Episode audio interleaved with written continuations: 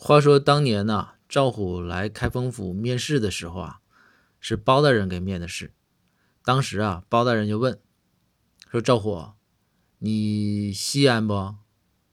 然后赵虎就说：“说不吸。”然后包大人就又问说：“那你喝酒吗？”赵虎说：“不喝酒。”然后包大人说：“那你是不是挺爱玩啊？”赵虎说：“大人，我怎么是那样的人呢？我不爱玩。”然后包大人说：“哎呀，说赵虎，我就没见过一个人没有什么嗜好，你就一点嗜好都没有吗？”然后赵虎想了想说：“大人反也有。”包大人说什么嗜好啊？赵虎说：“撒谎。”